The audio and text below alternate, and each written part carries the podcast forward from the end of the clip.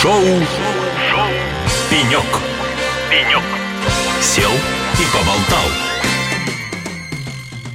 Ну что ж, дорогие друзья, это шоу «Пенек» на радио «Эхолосей». С вами я, Алексей Рудым. Все еще, все еще с Ципра. Три дня мы на Ципре. Выживаем, честно вам скажу, выживаем. Просто ритм общения на Ципре мы же э, успеваем не только как в части радио работать, но и тем, что чем мы иногда занимаемся. Помимо этого, э, очень много контактов, очень много интересных контактов, очень много интересных людей. Прекрасная экспозиция, как мы уже говорили не раз. В общем, Ципр в этом году удался. Даже несмотря на то, что каждый находит какие-то недостатки, говорят, вот этого не хватит. Но все говорят, да, плотность Ципра в этом году невероятна. Ну и у нас, э, собственно, в нашей студии, в нашей Шуховской башне э, расположился новый гость, с которым сейчас поговорим, ну, я думаю, для всех очень актуальные темы. Это Владимир Дождев, директор департамента цифровых технологий Минпромторга России. Владимир, добрый день. Добрый день. Спасибо большое, что нашли в своем плотном графике время прийти к нам, потому что у всех, кто связан хоть как-то с государством, график здесь, конечно, мама не горюй. Совещание за совещанием, пленарки за пленарками. Спасибо вам. Ну, первый вопрос, он будет традиционным для всех участников. Короткий вопрос, хотя не у всех, кстати, кто, у кого-то это самый длинный ответ. Цифр этого года. Что такое для вас? Как бы вы описали? Как вы для себя воспринимаете цифр? Что он, для чего он? Ну, знаете, этот ступор растет, он изменяется каждый год. Э, если начинался он э, с такого достаточно нишевого мероприятия, где мы смотрели на отдельные технологии, отдельные документы, то сейчас это, конечно, одно из главных мероприятий в нашей сфере, в нашей отрасли. С одной стороны, это возможность отчитаться о той работе, которую мы проделали за год. С другой стороны, сверить часы по многим вопросам, потому что здесь и промышленность, здесь и IT-отрасль, здесь и интеграторы, все на одной площадке. Поэтому это и пространство для общения, это и место, где мы планируем работу дальше. Все вместе, и действительно программа очень плотная, времени свободного практически нет, поэтому цифр для нас, в общем, одно из главных мероприятий в году. Мне кажется, здесь надо сделать сразу такой капсульный отель, так поработал, Имеет капсу, смысл, капсулу, да. заодно тебя там помыл и вышел, то есть как бы пошел работать дальше. Без отрыва. Ну что же, давайте поговорим о том, что, чем вы непосредственно занимаетесь. Итак, в зоне вашей ответственности находится российское промышленное, там, индустриальное ПО. Мы много говорим за время ЦИПРа на эту тему, ну, на тему ПО вообще, и в том числе такого тяжелого индустриального ПО. И вот э, что мы обсуждаем. Есть несколько взглядов на то, как должно в текущей ситуации, как должен в текущей ситуации развиваться этот сегмент. Кто-то говорит, ребят, собственно говоря, да, безусловно, нам нужно все заменить, где-то там это законодательная инициатива, где-то это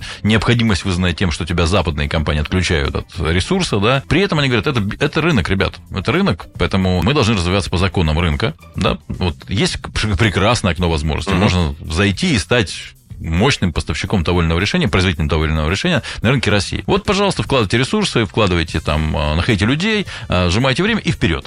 Угу. Кто-то говорит, нет, нет, нет, нет, это плохая стратегия. Почему? Потому что, возможно, распыление ресурсов, рынок маленький, все-таки относительно мирового рынка, на котором работают западные компании, он маленький. А распыление ресурсов, после этого, возможно, создадутся продукты, рынка не хватит. То есть, как бы, начнется каннибализация игроками друг друга. Кто-то говорит, нет, должно государство. Кто-то говорит, нет, государство вообще не должно. Государство это плохой менеджер. То есть, как бы, вот распределение это государство, да, а менеджмент это не государство. Кто-то говорит, давайте вот вертикальные компании, вот, крупные, которые заинтересованы в получении этих решений, пускай все инвестируют, пускай помогают, пускай там взращивают да, этих игроков, а потом там, ну, либо участвуют в капитале, или как-то еще там через что-то отбивают деньги, двигают как на рынок и так далее. Ваша позиция по этому вопросу, как вы видите развитие этого рынка? Ну, смотрите, мне кажется, в своей мере правы все э, из тех коллег, чьи мнения вы только что обозначили. Здесь надо сочетать подходы, потому что, с одной стороны, действительно э, высвободилась огромная ниша для наших IT-компаний. Э, как вчера отметил председатель правительства, по некоторым направлениям у нас спрос на российские российское ПО за год вырос в 10-12 раз. И здесь, э, если мы берем, например, сегмент бизнес-приложений, бизнес-аналитики, средств управления данными, то, конечно, масса предложения, конкурирующие решения, много стартапов, э, растущих, вытесняющих друг друга. И, наверное, в таких нишах, где действительно сильны традиции и много разработчиков одновременно долгое время занимались одними и теми же задачами,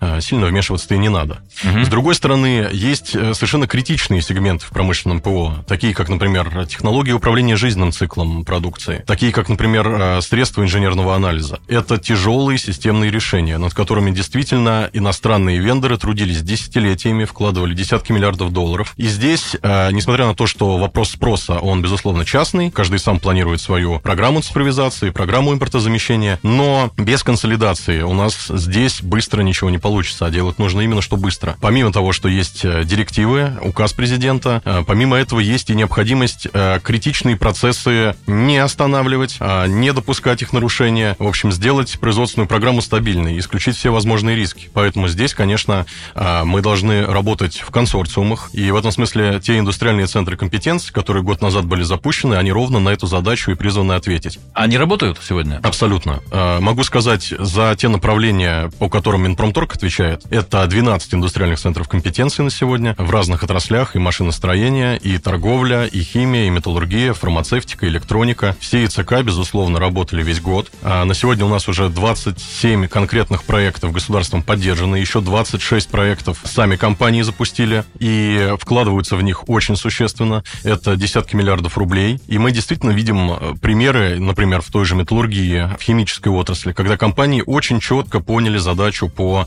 компоновке спроса, распределили между собой решения. Угу. Кто что разрабатывает, кто что опробирует, кто что пилотирует, где, на каких площадках. Там есть совместные архитектурные комитеты, которые, в общем, и призваны вырабатывать общий заказ и функциональные требования на эти решения. И кто из конгломерата разработчиков э, на этот запрос и спрос отвечает, это определяет сама отрасль. Поэтому да, эта структура работает. И государство здесь призвано скорее установить стандарт, чем искусственно стимулировать какой-то спрос. Вот стандарт для того, чтобы эти решения были интероперабельны, для того, чтобы они могли работать совместно, чтобы данные можно было передавать сквозным образом бесшовно, это та самая задача, на которую государство должно помогать компаниям отвечать, и мы этим занимаемся. Ну вот, когда мы с вами говорим о том, что ведущие компании из отрасли, да, начинают вот это обмениваться решениями, распределять задачи, то есть действительно произошла такая серьезная трансформация рынка, да, когда вот эта кооперация вдруг начала работать, потому что раньше каждый стремился, собственно говоря, развиваться своим путем, да еще тайно, насколько это возможно, да, потому что это конкретное преимущество на этом рынке, да, ты на этом рынке, собственно говоря, твой метод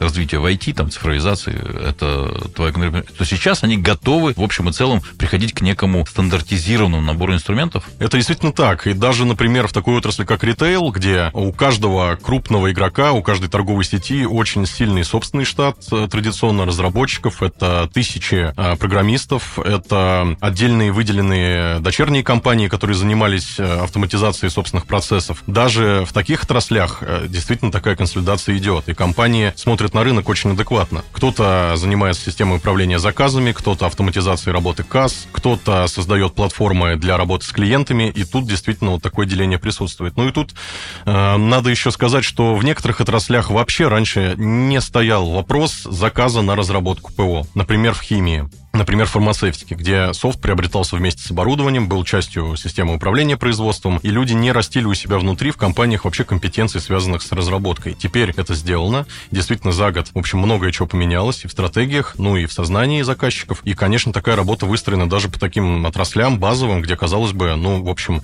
все тех процессы отлажены, теперь приходится вносить в это коррективы, и компании с этим успешно справляются. Владимир, мы с вами поговорили о индустриальным ПО, промышленным ПО, да, как должен развиваться рынок. Давайте теперь поговорим еще об одной задаче, которой вы занимаетесь. Это цифровизация э, госуслуг в определенных сферах, скажем так, да.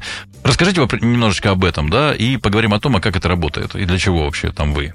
Смотрите, есть э, несколько задач, э, наверное, две из них выделю как основные. Э, первая задача сделать те наши процессы взаимодействия с бизнесом, которые у нас есть, это и лицензирование, и разрешительная система, и всевозможные меры государственной поддержки, прежде всего имею в виду поддержку финансовую, максимально удобными для предприятий. Исключить лишние документы, лишние процедуры, сократить сроки для того, чтобы всем этим инструментарием было удобно пользоваться, быстро и по возможности понятно, чтобы обращение к государству не вызывало создавала проблему, а наоборот, в общем, стала частью повседневности.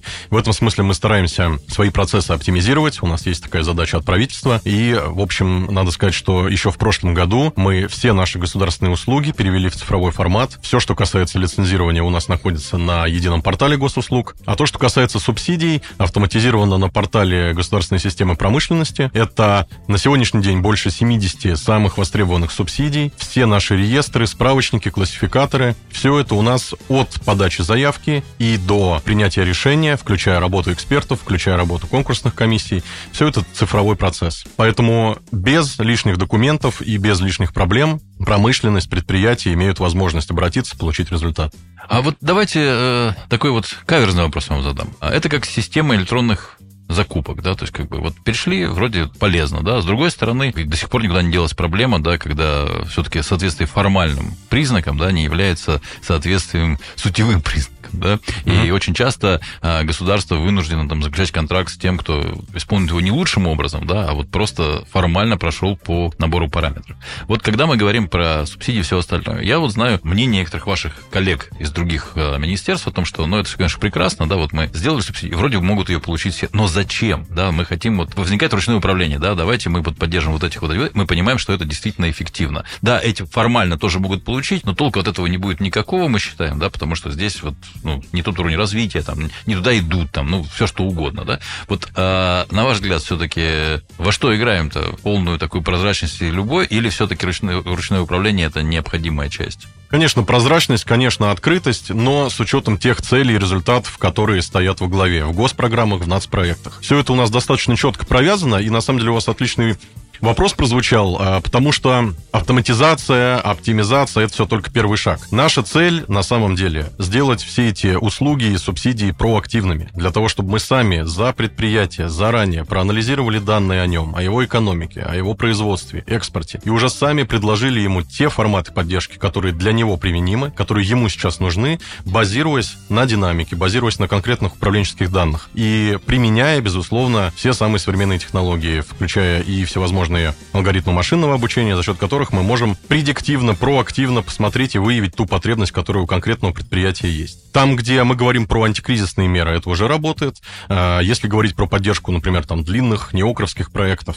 там мы еще в экспериментах начали с радиоэлектроники. Первый конкурс в таком предиктивном формате уже провели. И будем тиражировать это в этом году для того, чтобы вообще снять вопрос, а где я могу поучаствовать, какие меры поддержки мне положены. На эти вопросы уже сможет ответить рекомендательная система. Слушайте, это очень классная штука. Я, у меня даже есть в поддержку вашего высказывания, есть хорошая история, когда мы, будучи дистрибьютором, всю жизнь считали себя IT-компанией. Ну, мы же когда, uh-huh. когда создавались 30 лет назад, то есть как бы другого-то IT не было. Вот мы говорим, мы всю, мы всю жизнь говорим, мы IT-компания. Угу. И я не забуду историю, когда несколько лет мы пытаемся, ну, тогда еще там западным игроком, да, наладить взаимоотношения, там, попасть на определенный пул, там, список, там, и у нас ничего не получается. Угу. Ничего, ну, никак, из года из года. И в конце концов мы встречаемся с, ну, с одним э, из топ-менеджеров, да, с которым обсуждаем, говорю, ну, в чем проблема? То есть, как бы, что вам мешает? Мы, посмотрите цифры, да, посмотрите наши. Они говорят, ну, а что вы делаете? Мы говорим, вот так, вот так, вот так. Он говорит, так вы же не IT. Понятно. Вы же коммершал. И оказалось, как только мы стали коммершал, вы понимаете, да, возникло взаимопонимание, у нас тут же случилось э, все хорошо, мы начали двигаться в нужном направлении, потому что, оказывается, самоопределение не всегда совпадает с, с тем, чем ты являешься на самом деле. Абсолютно понимаю, да. И в этом смысле как раз взаимоувязка государственных систем может заранее помочь от этих проблем уйти и их избежать. Mm, отлично. А, теперь, интересная тема, друзья. А, сейчас мы узнаем нечто новое. Думаю, мало кто из нас знает, кто такой цифровой атташе. Рассказывайте, Владимир, кто такой цифровой? Зачем он нужен? Что он делает? Где учат цифровых атташе? Цифровой атташе – это э, такая Алиса с 3D-лицом или это реально существующие люди? Абсолютно реальные люди. И на самом деле сама отрасль, IT-отрасль э, просила о том, чтобы появился такой человек в тех регионах, в тех странах, которые для нас сегодня приоритетные для IT-экспорта. Это решение представитель правительства нам дал в рамках так называемого второго пакета мер поддержки IT. И уже с этого года работа перешла в практическую плоскость. Э, мы определили 26 государств, в которых такой человек должен появиться. Кто это такой? Это сотрудник торгового представительства России за рубежом. Ну, то есть он, но он чем-то отличается от стандартного сотрудника? Абсолютно. Отличается он тем, что вся его работа сосредоточена исключительно на вопросах IT-отрасли. Это программное обеспечение, это цифровые платформы, это электроника, соответственно, экспорт этих решений за рубеж, в те наши дружественные страны, в которых цифровые атташе у нас появятся и будут работать. Вот, подождите, у меня есть точнейший вопрос. Совсем недавно мы общались с Евгением Чаркиным, зам ГД РЖД, угу. и как раз мы коснулись вопроса экспорта. На что Евгений весьма справедливо сказал, что да, экспорт это не просто важно, это необходимое для выживания нашей IT-отрасли вещь, но есть одна маленькая проблема. То есть недостаточно создать технологию, надо создать продукт да, то есть, а продукт держит в себе и маркетинг, и sales, и, и техподдержку, много чего. Вот а, на ваш взгляд, с одной стороны, да, действительно надо очень сильно экспортировать. С другой стороны, а, зачастую, особенно тяжелые, крупные решения, у нас такие case-by-case, да, то есть, которые решаются заказчиком, там, и интегратором или э, разработчиков. Вот насколько, на ваш взгляд, сегодня рынок готов вот, работать по экспортной модели? Или пока мы просто там прощупываем почву и готовимся, и за это время надо успеть? Мы готовы. Наши решения, на самом деле, достаточно давно на разных рынках представлены. Если брать, например, сегмент кибербезопасности или, например, те же самые решения для железнодорожного транспорта, они уже давно, многие годы активно экспортируются. Мы можем здесь назвать и Юго-Восточную Азию, и Северную Африку, Ближний Восток, как такие приоритетные для нас регионы, где работа с иностранными партнерами давно успешно идет. Но, конечно, крупные игроки, крупные интеграторы могут себе позволить содержать собственную сеть представительств за границей, а, с тем, чтобы люди этим вопросом были заняты профессионально и повседневно. В то время как э, малый, средний бизнес, конечно, здесь нуждается в поддержке, нуждается в сопровождении, и ровно этим цифровые атташе заняты. Это, с одной стороны, обеспечение их поддержки на межгосударственных мероприятиях, участие в конференциях. С другой стороны, это постоянный анализ рынка, страны пребывания, какие решения там нужны, как правильно упаковать продукт, как его правильно подать, кто заказчик, кто может быть заказчиком, с кем в этом плане запартнериться. И трое таких коллег уже к работе приступили. Это и Малайзия, и Вьетнам, и Аргентина. Еще семь кандидатов у нас в высокой стадии готовности. Мы рассчитываем, что в ближайшее время закончится их оформление, они тоже к работе приступят. Ну и еще несколько человек у нас на согласовании. Надо сказать, 900 с лишним резюме за последнее время мы отработали. А, здесь требования к специалистам на самом деле достаточно жесткие, потому что, с одной стороны, это должен быть профессионал своей области, человек с опытом работы в IT-отрасли, а с другой стороны, это госслужащий со всеми вытекающими... Вот, вот, вот он-то тебя не толкай. Но, э, тем не менее, кандидатов очень много, и спрос огромный, потому что людям интересно, с одной стороны, поработать э, над задачами государственными, а с другой стороны, остаться в своей стихии и в понятной себе э, среде продолжать заниматься поддержкой собственных решений. А игроки IT-рынка принимают участие в отборе персонала? Безусловно, и многие даже предлагают своих сотрудников на эти позиции. Хитрые ребята. Ну да, ну надо сказать, что мы в любом случае, когда готовим человека к этой командировке, такой человек проходит сразу несколько курсов подготовки и обучения. Он и ездит с нами по российским IT-компаниям, знакомится с теми продуктами, которые ему предстоит потом, ну, в хорошем смысле продвигать. Угу. А, он проходит несколько программ и в Российском фонде развития IT. Недавно мы запустили дополнительную программу подготовки с Иннополисом, где люди действительно учатся, с одной стороны, разбираться э, в особенностях рынка страны пребывания, с другой стороны, учатся коммуницировать, имея в виду особенности торгового представительства. Это все-таки загранаппарат, это государственный орган. Поэтому такие компетенции с двух сторон, э, имея в виду еще и знание языка страны пребывания, ну, в общем, они, конечно, достаточно серьезные. С другой стороны, мы видим огромный спрос на эти позиции с рынка. Ну что же, остается надеяться, что действительно этот институт разовьется, разовьется настолько, да, что у нас появится, и вот это, я считаю, самая сильная сторона происходящего, да, когда мы действительно начнем э, работать не на закрытом рынке, да, а мы начнем заниматься тем, что расширять свое присутствие своих продуктов на за рубежом. Благо, продукты у нас некоторые лучшие, мне кажется. Абсолютно согласен. Ну что ж, друзья, у нас в гостях был Владимир Дождев, директор департамента цифровых технологий Минпромторг России. Владимир, спасибо вам за интересное интервью, за интересный диалог. Э, не последний. У нас те, кто приходит в студию, становятся нашими друзьями и делают это регулярно. У нас уже от цифра к цифру формируется костяк регулярных наших э, гостей. Так что вы в списке, мы вас записали, мы вас посчитали, и поэтому как минимум до встречи в следующем году, а может быть и ранее. Спасибо вам большое. Спасибо за приглашение, на связи. Всего доброго. Это было шоу «Пенек» на радио «Эхо С вами был я, Алексей Рудым. Оставайтесь с нами, впереди много интересного, много хорошей музыки и вообще много всего хорошего. Пока. Шоу, шоу, шоу. «Пенек». «Пенек». Сел – и поболтал.